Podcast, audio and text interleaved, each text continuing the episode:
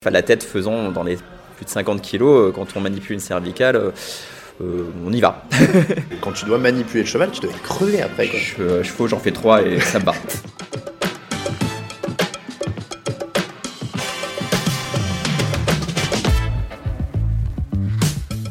Écoutez Occupation, le podcast qui va à la rencontre des gens qui vaquent à leurs occupations.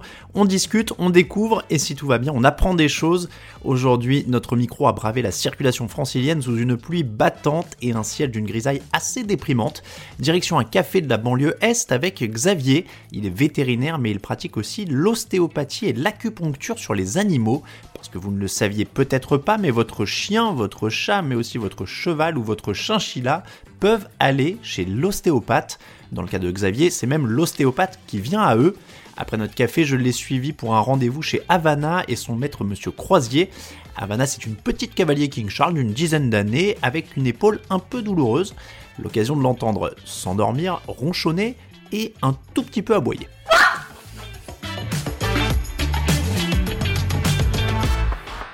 Qu'est-ce que te disent les gens quand tu leur dis je suis ostéopathe pour animaux? Première chose, c'est que je ne savais pas que ça existait. Ça, effectivement, parce que même toi, tu m'as dit, je ne savais pas que ça existait. Donc après, euh, puis après, il y a le temps de la réflexion où les gens se disent, c'est vrai, bah, bah, pourquoi nous on peut le faire et pourquoi on ne le ferait pas chez les animaux. Donc après, il suffit de leur expliquer le pourquoi du comment on fait ça et, à quoi ça sert et ce qu'on va proposer euh, pour leurs animaux. C'est quoi l'intérêt de faire de l'ostéopathie pour un animal? Exactement comme nous. C'est-à-dire que l'ostéopathie chez l'homme, c'est euh, la première chose, c'est rééquilibrer une posture. Donc après, on y va parce qu'on a mal au dos, mal à la cheville, etc. Les gens vont plus t'appeler pour te dire, bah voilà, le chien boite parce qu'il a, il a chuté euh, dans un trou, il s'est fait choquer par un autre chien, etc. Euh, nous, notre but, c'est de remettre une posture à l'équilibre de manière à rééquilibrer tout ça, de manière à ce que l'animal, en fait, n'ait plus de compensation. C'est-à-dire que nous, de toute façon, si on a un choc ou quelque chose, on va automatiquement compenser. Alors ça se voit. Ça va se voir beaucoup plus vite puisqu'on est, nous sommes des bipèdes, donc euh, deux pattes, bah, on, boite plus, on boite plus vite ou autre chose. Un animal, ça va se voir au bout de plus de compensation. Mais il compense naturellement aussi. Oui, tout à fait, comme nous. On est fait pour compenser. D'ailleurs, c'est le terme ostéopathie. Donc euh, en français, on a os dedans, donc tout le monde pense os faire craquer. Euh, et je dis toujours, bah, en anglais, c'est pas euh, bone stéopathie, c'est aussi ostéopathie. Et en fait, le terme étymologique, c'est ostéo, qui veut dire équilibre. Donc faire craquer que ce soit l'homme ou l'animal n'est pas une finalité. On a beaucoup, beaucoup plus de techniques que faire craquer une articulation finalement.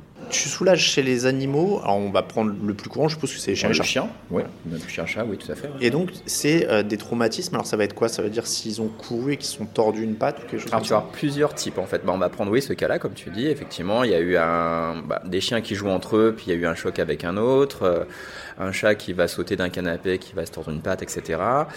Euh, en, vétérinaire, parce que je suis aussi vétérinaire, on va prendre le post-chirurgical, donc de la rééducation. Nous, on se fait opérer, on passe chez le kiné, on va rééduquer, ce qui ne se fait pas, enfin ce qui ne se faisait pas chez le vétérinaire. Donc, euh, on va rééquilibrer donc encore notre posture après avoir euh, bah, refait un ligament croisé, une fracture de tibia, etc. Je vais travailler aussi avec des très vieux animaux, donc pour gérer l'arthrose. Euh, puisque ce qu'on a à disposition, ça va être des anti-inflammatoires. Euh, il y a bien d'autres traitements aussi, mais l'anti-inflammatoire va, va, en fait traiter la conséquence, à savoir la douleur, mais l'ostéopathie va permettre de traiter la cause, à savoir quelque chose qui va bloquer, qui va faire qu'encore une fois l'animal va compenser. Donc nous, toujours remettre cette euh, posture à l'équilibre, qui veut dire que l'animal va moins travailler sur ce membre qui fait mal et va moins se faire mal sur les autres aussi. Pour la séance, Havana est placée sur la table du salon, elle-même protégée par un tapis de gym. Xavier, qui a un peu plus de la quarantaine, les cheveux grisonnants, a enfilé une blouse verte sur sa silhouette mince. Quelques tatouages dépassent des manches courtes. Havana, elle, se laisse tourner, retourner sans protester.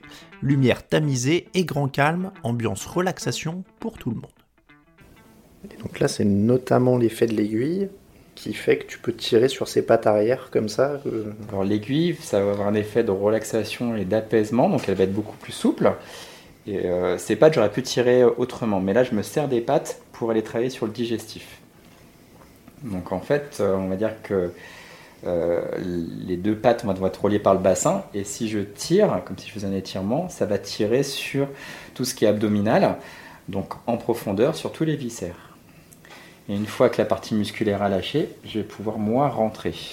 Donc là, je rentre quasiment jusqu'à toucher la colonne par le ventre.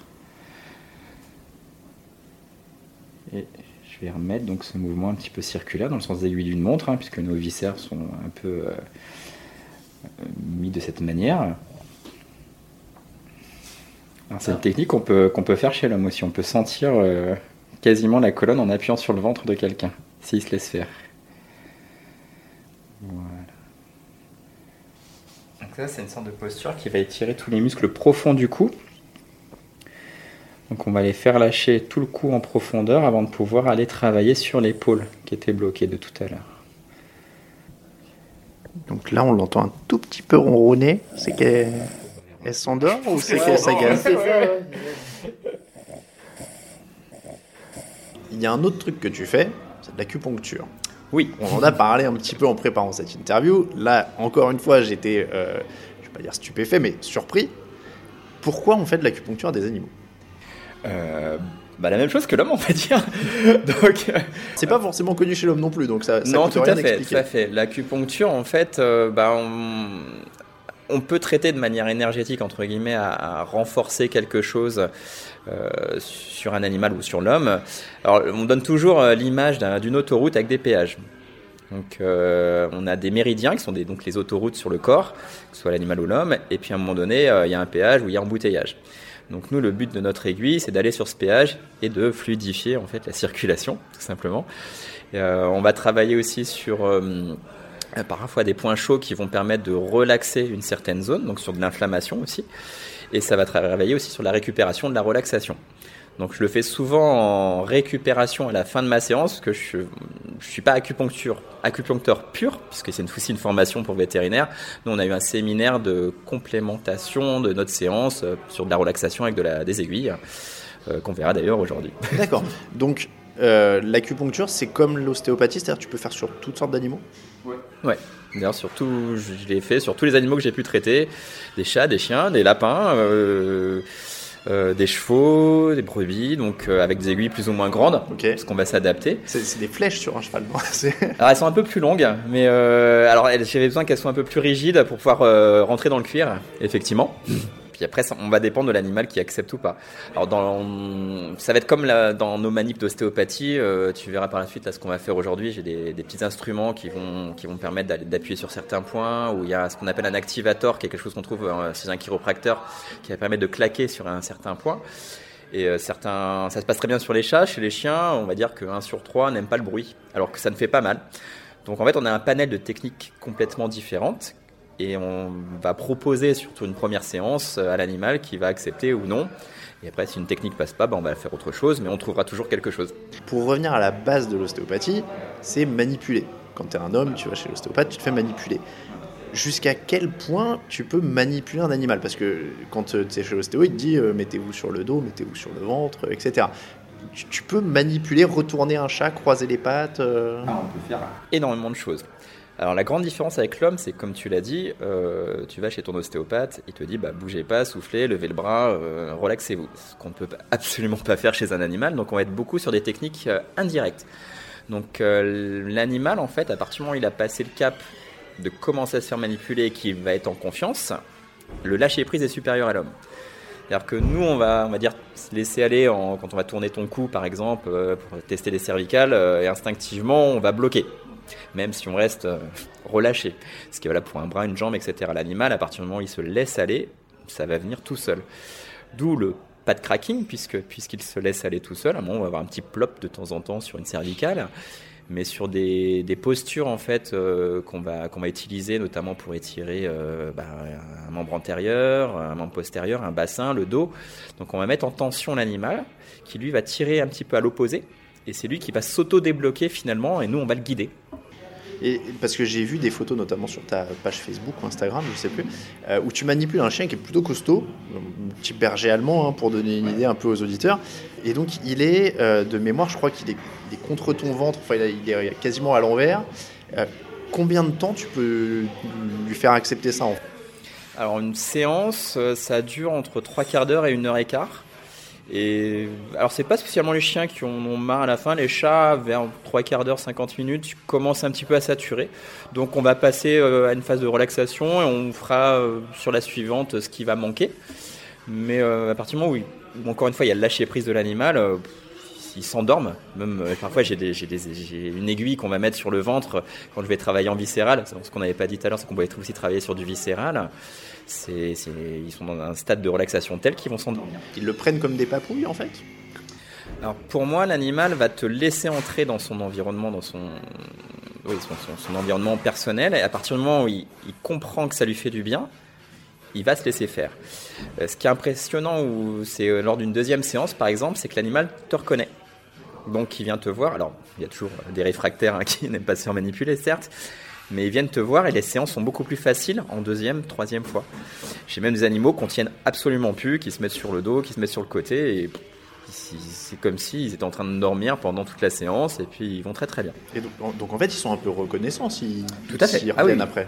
Oui, mais même en, vétérinaire, sur, des actes vétérinaires, euh, des animaux, il y a une reconnaissance euh, de, l'homme, en fait, du bien-être, hein, tout simplement. On parle beaucoup de manipulation, mais c'est vrai qu'on n'a pas précisé. Tu montes en puissance en fait au fur et à mesure de la séance. Euh, pas spécialement en puissance, c'est selon les techniques. Alors de toute façon, une séance, ça se, ça se, enfin une première séance, on va dire, se, fait de la même manière, c'est-à-dire qu'on va pas euh, tout de suite euh, prendre une patte qui est bloquée et la débloquer. C'est exactement comme chez l'homme, en fait, le but c'est de trouver l'enchevêtrement des blocages. Pourquoi tu es bloqué de la cheville? Ça se trouve parce que ton bassin est bloqué.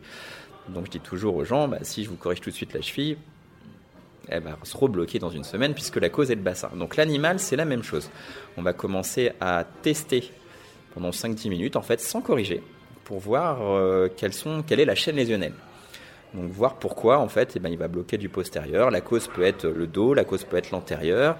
Et pourquoi bah, À cause de ce postérieur, la tête est bloquée, bah, parce qu'il va compenser dans un autre sens, euh, etc. Donc c'est pour ça que on, va jamais rester une heure sur une patte par exemple. Donc on rééquilibre l'entièreté du corps.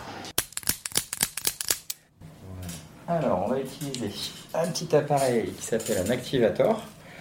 Donc c'est quelque chose qui va claquer un petit peu, qui fait du bruit, mais qui finalement euh, fait pas si mal que ça.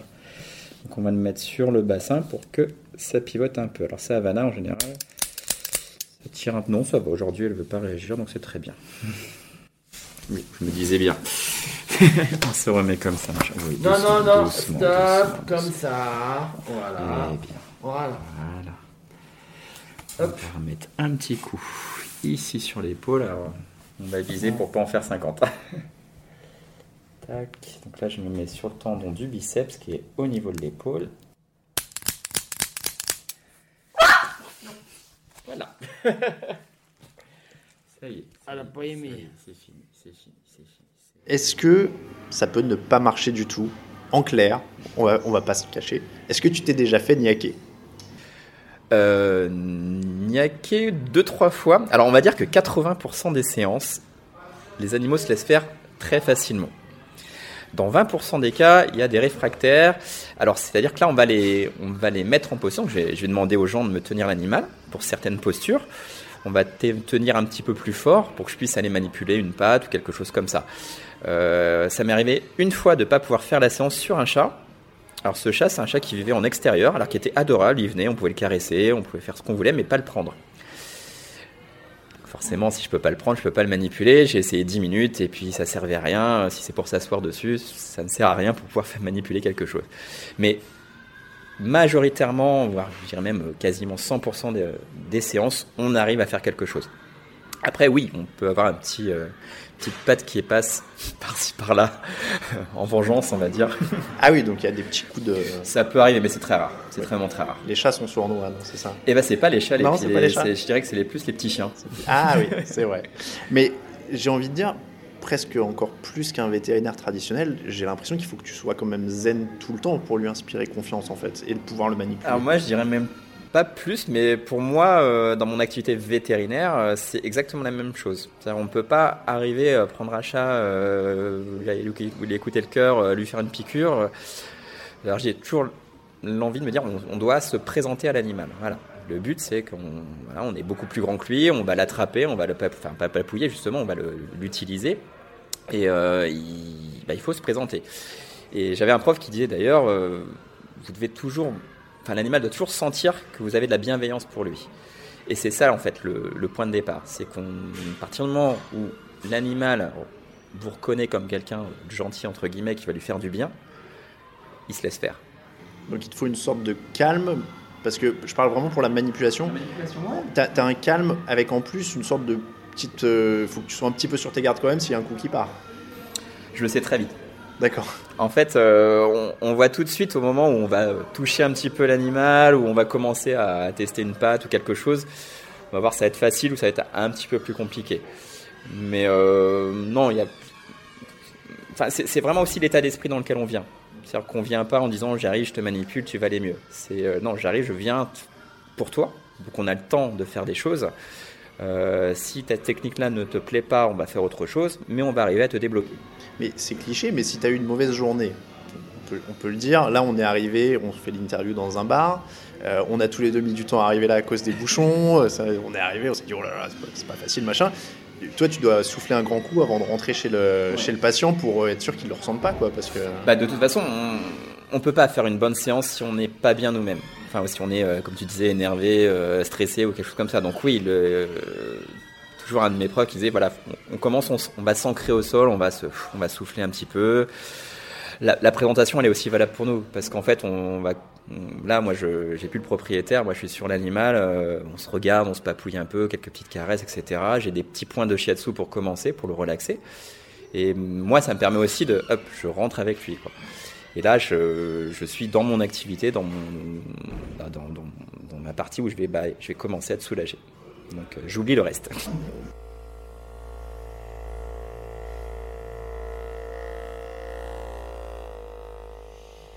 Bon, on va arriver à un moment qu'Avana va adorer. On a une petite machine qui vibre, qui va masser en fait avec un point de chaleur, qui va permettre de relaxer en fait sur les zones où j'ai travaillé.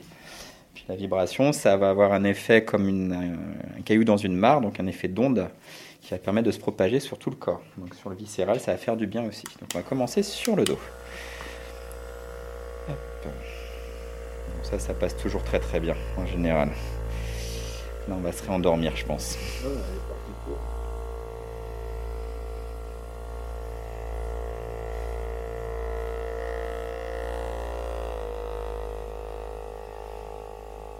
Ah oui, c'était pas une blague, elle adore. Exactement.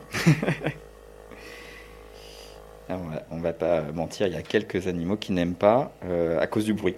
Donc c'est pas à cause de la vibration, mais à cause du bruit. Donc les chats adorent, les tout petits chiens se demandent ce que c'est et euh, parfois n'aiment pas. Donc on revient à la bonne vieille thérapie manuelle pour la fin.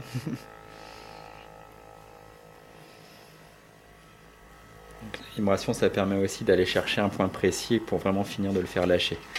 Parce que ça, ça va en douceur en fait. Hein. On n'est pas obligé d'appuyer comme une brute ou de faire euh, du cracking pour faire lâcher un point en fait. La vibration, ça suffit.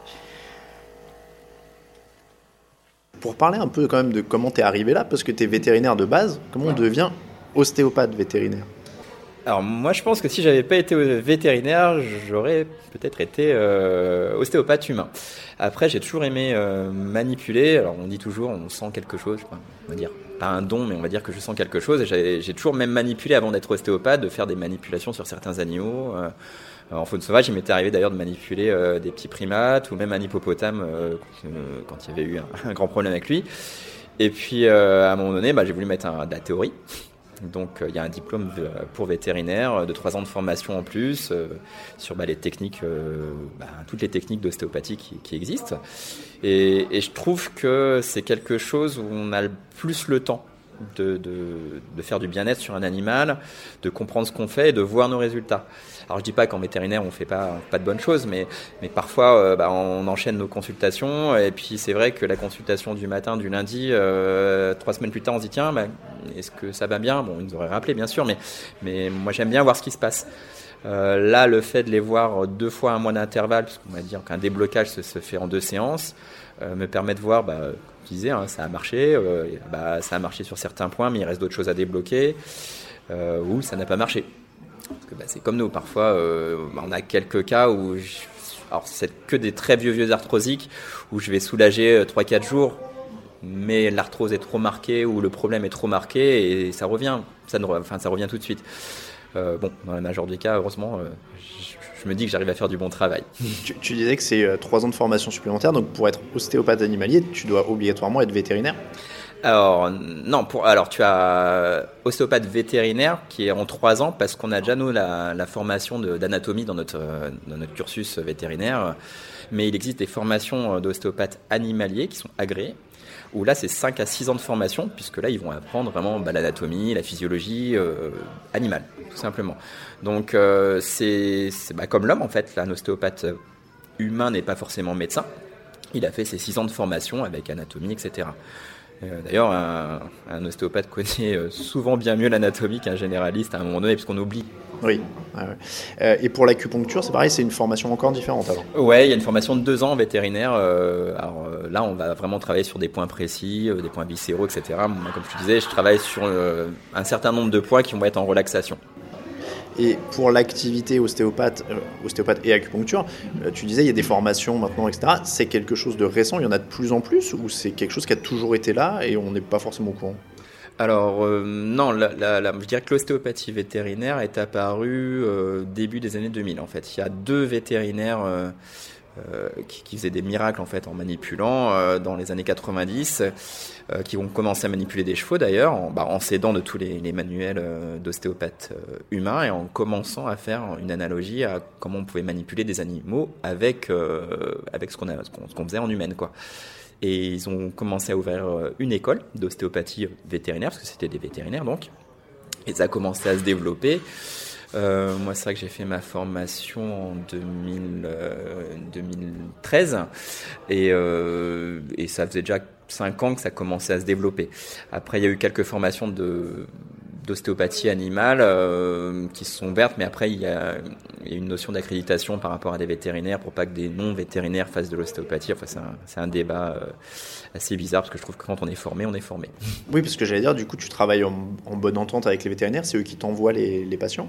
Pas spécialement. D'accord. En fait, euh, je dirais le, le, problème, comme tu disais, c'est pas connu, mais à la fois par les gens, mais aussi par les vétérinaires. Alors, maintenant, oui, on commence à connaître, mais, finalement, euh, j'ai plus de, cas par le bouche à oreille euh, de, gens qui ont été manipulés ou qui, commencent à, qui ont eu des gens, qui, des amis dont les animaux ont été manipulés euh, ou qui ont été traités par des vétérinaires par des anti-inflammatoires. Encore une fois, quand il y a besoin, il y a besoin, mais qui traite la conséquence et non la cause. Donc on arrive à, ben, il me manque une petite solution pour le bien-être de mon animal. Donc je travaille avec pas mal de vétérinaires effectivement qui m'envoient des cas, mais la majeure partie des cas euh, sont de particuliers et c'est vrai que j'ai un grand réseau qui, qui augmente. J'essaie de me dire que c'est parce que je du bon, fais du bon travail et qu'on voit, on voit ce qui se passe. Mais c'est vrai que c'est un peu comme chez l'homme où l'allopathie, en fait, devient un peu. revient un petit peu euh, en marge de la médecine où on commence à être un petit peu déçu parfois d'avoir que des médicaments et, et de ne pas avoir de solution en fait autre que cela. Aujourd'hui, une séance, ça coûte combien du coup quand on va voir un ostéopathe pour son animal? Alors, euh, on va dire que ça va dépendre des régions, parce que du coup, moi, je me suis fié un petit peu à ce qui se passait euh, où, où, on était en, par rapport au, à la zone où on était en France. Donc, je dirais que ça va de 100 à de, de 70 à 100 euros à peu près. Euh, alors après, il y a plus ou moins des placements. Donc là, sur Paris, c'est plutôt 90 euros à peu près, quoi. Donc, pour une bonne heure de, de traitement. Alors, on la tête vers le haut en même temps. Tac. Et voilà. Ça, c'est parfait. Ça, ça, a dû être impressionnant la première fois que vous l'avez vu manipuler euh, Vanna comme ça, non? Ben ouais, j'avais un peu peur parce que je, je croyais qu'elle allait me la, la, la tuer. Surtout qu'elle était, surtout qu'elle était archi coincée. Et donc vous voyez une différence au fur et à mesure des séances? Ah oui, oui, bah sinon, ouais, parce que sinon je, j'aurais arrêté. Mmh. Ce qui était impressionnant quand elle faisait encore de l'agility, c'est qu'on la voyait, euh, elle, elle, avait des refus de parcours, elle voulait pas sauter. Ouais, ouais, c'était ça. Ouais. Et puis du coup, elle repartait, elle refaisait le circuit entièrement, quoi. Mmh. Alors, on pense jamais qu'un chien est aussi souple que ça, mais comme tu peux voir, la patte, elle fait 180 degrés. elle part du haut pour aller jusqu'en bas. Voilà. Maintenant, ça va, vous êtes serein quand vous le voyez faire ça Ah oui, mais ça m'inquiète, ça m'inquiète plus, non? Parfait. Alors, je vais aller sur l'épaule. Donc, je te laisse à la tête. Je reprends l'épaule. On, a parlé euh, cheval, chien, chat. euh, tu as, mentionné un petit peu quand même euh. Chinchilla, c'est un petit, un petit rongeur qui ressemble à Mickey, en fait, avec des grandes oreilles, Ouais. tout doux. Donc, Tu tu, pèse alors, 400 grammes. tout ça on peut faire, mais tu vas de l'un à l'autre. Genre les chevaux, t'as déjà fait? Ouais, chevaux, j'ai fait, ouais. On parlait de coups de patte vicieux. Si un cheval te met un coup de patte, tu risques de te faire assommer quand même. Alors, c'est- ça reste assez dangereux, mais on est encore une fois sur, euh, sur l'acceptation. C'est-à-dire qu'on va commencer à se présenter, même chose. Mais euh, on va pas sur un cheval comme ça. Euh, le propriétaire tient l'animal de toute façon. Et puis pareil, on va voir euh, si l'animal veut pas donner une patte, euh, bah, on ne va pas se borner à vouloir attraper une patte d'un cheval, on va faire autrement. Alors c'est beaucoup plus physique et euh, là on va arriver sur du crack. Oui, c'est vrai qu'il y a les dimensions physiques en fait selon la taille de l'animal. Oui, un cheval, ça peut faire jusqu'à 500, 600 kilos. parce que c'est des, chevals- des chevaux de 13, ça monte encore plus haut. Mais donc là, oui, le, le cracking arrive. Pourquoi? Parce que en allant en douceur, ben, s'il veut pas, vous ne faites pas. Et on va pas l'abîmer en faisant du cracking sur un cheval. La tête faisant dans les plus de 50 kilos, euh, quand on manipule une cervicale, euh, euh, on y va. Ah oui, donc oui, non, mais c'est physique même pour l'ostéopathe en fait. Oui, quoi. tout à fait. On peut pas. Enfin, moi, je sais que je peux pas faire chien-chat tout confondu euh, plus de 6 séances par jour, ce qui m'arrive assez rarement. Déjà, on donne de sa personne. Encore une fois, comme tu disais, c'est quelque chose. On, on donne beaucoup, que ce soit bah, peut-être en, en manipulation, en, en apport personnel, en, énergétique, en ce qu'on veut, quoi, en bien-être. Euh, donc, ça fatigue aussi. Donc on et on va pas faire une énième séance parce qu'il faut faire euh, tant de séances par jour pour faire du mauvais travail non plus quoi. Ah oui, non, mais c'est vrai que je réalise le- quand tu dois manipuler le cheval, tu dois être crevé après. Quoi. Je, chevaux, j'en fais trois et ça me bat. Et, et à l'autre extrémité du spectre, euh, je- c'est parce que je connais un peu ton parcours, tu as bossé avec les nouveaux animaux de compagnie, on dit les NAC, hein, Les c'est ça, NAC, ouais, nouveaux animaux fait, de compagnie. Euh, eux, ils sont aussi euh, potentiellement concernés par ce qui est ostéopathie, acupuncture, etc. Alors oui, ouais, je, je, je l'ai je l'ai proposé à certaines personnes et puis après j'ai eu des, des, nouveaux- des- des personnes qui sont arrivées, donc beaucoup de lapins. Je fais pas mal de lapins en ostéopathie. Euh, bah, le chinchilla qui fait partie des NAC, des oiseaux, des perroquets. Euh, ça se manipule un petit peu moins bien parce que c'est un peu plus sauvage dans la manipulation, mais euh, j'ai eu quelques reptiles aussi. Alors c'est ça, tu, tu masses un serpent? Serpent, je l'ai eu une fois. Alors c'est plus compliqué un serpent. Euh, parce qu'en fait, il est tellement musclé qu'il a que- que- en fait la force du corps est, est- est supérieure à ce que tu pourrais faire. Donc euh, c'est un peu plus compliqué. Et je dirais que le serpent euh, aurait peut-être pas besoin mécaniquement d'ostéopathie, peut-être plus physiologiquement ou au niveau digestif. Ok. Mais on dirait pas comme ça que c'est. Tu, tu dis c'est du muscle qui. Ah Ben, tu, tu prends un, on va dire que c'est un bras géant avec euh, une, une colonne vertébrale et au-dessus euh, un muscle géant qui prend, qui part de la tête jusqu'à la queue. Ah. Je- J'ai toujours un exemple. J'avais en faune sauvage, en fait, un- on avait des petits euh, pitons qui faisaient euh, 1m50. Donc on l'attrape euh, à la main donc pour contrôler la tête. Et en fait, on voit notre poignet bouger. Tellement la force du serpent est grande. Donc on a beau le maintenir, on voit notre, notre poignet qui part parce que c'est fort. Donc là, il y avait pas mal de gaz. Elle a pété là, non Ouais. en fait, comme c'est euh, son, son, son gros intestin Ouais. bougeait pas bien, du coup, Ouais. ça a une, accumula- une accumulation de gaz. Et là, bah, en fait, euh, bah, on t'es vidange, hein, tout T'es simplement. pire que les punaises?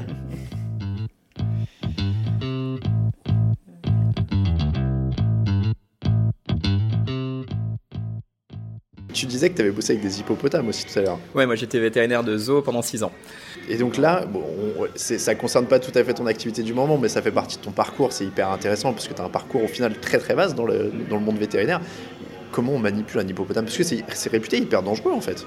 Alors, ça a été. euh, ouais, c'est c'est l'animal le, le- le premier tueur d'hommes en Afrique. Tout simplement parce que ça défend ses petits. Et on pense que c'est pâteau, que c'est gros, que ça, ça, fait, ça avance pas vite. Alors que sur sol, ça avance très vite. Sur 30 mètres, ça vous attrape euh, très rapidement. Et dans l'eau, c'est un dauphin. D'accord. Pour situer, en fait, ça nage vite, hein, ça peut nager très très vite. Là, j'avais une hippopotame qu'on venait de récupérer d'un programme euh, de- d'échange avec un autre parc euh, pour aller avec mon mâle, hein, qui était génétiquement compatible. Et on est arrivé à un hiver où il faisait très très froid. Donc le plateau était gelé, le bassin était gelé, donc on était obligé de les garder en intérieur. Et euh, un jour, cette hippopotame enfin, voulait sortir, donc elle s'est cabrée sur la porte et malheureusement a glissé et tombé en arrière. et on l'a retrouvé euh, paralysé du train arrière entre guillemets. Donc c'est vrai que bah, on, médicalement, moi, après je me suis, je me suis, euh, j'ai appelé ma consoeur qui est spécialisée aussi dedans, ce qu'on pouvait faire. Donc on a bah, des injections de cortisone pour désenflammer nerveusement euh, la colonne, mais elle était assez pessimiste. Donc c'est vrai que bah, j'ai voulu quand même bah, essayer. Donc on a, j'avais un soigneur qui, qui, était très motivé comme moi. Donc on faisait 4 heures de soins par jour. Euh, et je me suis mis à mettre à, 4, à califourchon sur l'hippopotame qui m'a laissé faire pour essayer de bah, masser le dos avec euh, tout simplement à, donc bah on appuie fort hein, parce que mmh. bah, bah, il y a une sacrée épaisseur de peau non? euh, de gras déjà il y a 15-20 ah cm de gras la peau est très fine par contre il y a du gras et puis bon il faut atteindre donc euh, et euh, bizarrement cette hippopotame a, a commencé à voir qu'on s'occupait d'elle et s'est laissé faire. Donc c'est vrai qu'on a pris des risques puisqu'on allait cautériser les pattes parce qu'elle frottait, donc elle saignait, etc. Euh, au bout d'un mois, bah, elle était debout. Euh, au bout de trois mois, elle était dehors, elle marchait, elle était dans l'eau. Et surtout, c'était devenu un, un, vrai hippopotame de compagnie, parce qu'en fait, moi, je la sifflais, elle venait, je pouvais la caresser, je pouvais rentrer avec elle. Euh, et je ne m'attendais pas en fait à avoir une connivence aussi grande avec un animal. C'est hyper dur à imaginer pour Monsieur Tout le Monde de, de te voir sur un hippopotame. Je sais pas si tu vois, mais ça me fait penser à la scène de Jurassic Park où il, il soigne le Triceratops. En fait, c'est à, peu près ça. c'est l'hippopotame qui fait 4 tonnes. C'est incroyable. Et euh, oui, donc sa tête, elle doit faire 50, 70 kilos, donc elle fait mon corps quoi. Et, euh, et oui, je, je, voyais, je l'appelais, parce qu'elle s'appelait Durban. Elle était sur sa plage, en fait, elle nageait dans le bassin, elle revenait, elle venait, elle sortait, euh, elle ouvrait, euh, elle ouvrait la gueule, elle montrait les défenses, je pouvais me baisser, je tripotais la langue, les dents, elle était contente. Et ouais, ça c'est un de mes plus beaux souvenirs en tant que vétérinaire. et du coup, sur la faune sauvage, tu faisais aussi des lions, des tigres, des choses comme ça? Ouais, mais ça, pas d'ostéopathie, parce qu'en fait, il faudrait, à la base, on, pour pouvoir euh, manipuler ou voir une blessure sur une espèce particulière, euh, il faudrait les anesthésier forcément. Et l'anesthésie bah, te bloque en fait tes réflexes musculaires, donc ce que tu vas sentir à ton examen euh, manuel, puisque tu es ostéopathe, pour voir ce qui se passe. Ah, et ça fausse en fait ouais, ça fausse. La, manipulation. Donc en faune sauvage, j'ai manipulé des petits lémuriens, des petits primates, les grands sont dangereux, des herbivores. Donc j'ai dû avoir un dromadaire, j'ai dû avoir bon, des ânes, des chevaux, euh, pour rentrer là-dedans. Euh, bon, mon hippopotame, forcément. Ça explique pourquoi plier un chien ou un chat en deux, ça te fait plus très peur, en fait. Non, non. Il y a une question que je voulais te poser pour finir. Je voulais savoir si les, vétérinaires sont des gens comme tout le monde. Est-ce que parfois il y a des animaux qui te font peur? Est-ce que tu as des phobies? C'est pas possible que vous aimiez tous les animaux. Alors oui. euh, moi je suis arachnophobe. D'accord. Et donc, tu as parlé des nacs. Et donc, euh, dans les nacs, il y a les araignées. Et donc, euh, mon anecdote de, toujours sur les araignées, c'est donc, euh, étant catalogué comme spécialiste NAC, un jour, on m'apporte une migale. Donc forcément, je vois ça sur le tableau de consultation et je demande l'assistance qui a mis Miguel pour moi. Donc elle dit bah il a vu NAC, il est venu. Je dis oui oui c'est bien. Et en plus je vois vaccin. Je dis mais qui lui a pas dit qu'il n'y avait pas de vaccin pour une Miguel Et en fait donc euh, bah, ce monsieur vient, mais avant de me dire pourquoi il venait, en fait il met la petite boîte sur la table et il ouvre la boîte. Donc cette petite migale commence à se balader sur la table de consultation. donc, là, je commence à faire 30 cm en. Je dis mais, en fait, pourquoi vous venez, monsieur? Euh, Je viens pour un vaccin parce que j'ai vu sur internet qu'on pouvait vacciner la migale. Je dis, oui, mais non, on ne peut pas vacciner une migale. Tout en voyant ce petit animal euh, s'avancer euh, tranquillement, se balader. Et, pour savoir qu'une araignée à la base a des crocs qui sont horizontaux, donc qui attendent dans une toile pour attraper sa proie.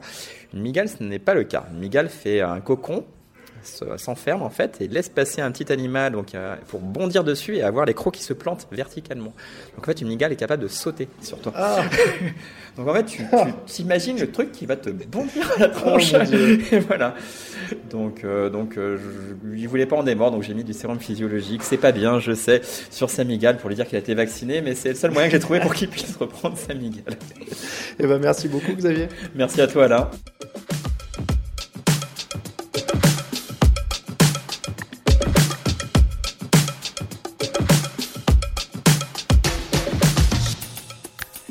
Havana, elle, a terminé sa séance en toute détente avec une douzaine d'aiguilles sur le dos, ensuite un petit biscuit et repos au panier. Moi, je vous remercie d'avoir écouté ce nouvel épisode d'Occupation, un podcast TDA Média enregistré et monté par moi-même, Alain Mattei Vous nous retrouvez toutes les deux semaines sur toutes les plateformes de podcast habituelles. Pour nous suivre sur les réseaux sociaux, les comptes Twitter, Instagram et Facebook ont tous le même nom, Occupation Pod, occupation au pluriel évidemment. Un grand merci pour terminer à Monsieur Croisier qui a accepté de m'accueillir lors de cette séance. Et puis si vous souhaitez découvrir le travail de Xavier, il y a plein de photos et ses coordonnées sur sa page Facebook qui s'appelle Ostéocami, O-S-T-E-O-K-A-M-I, même nom pour son compte Instagram. Je vous dis à très bientôt pour un nouveau reportage.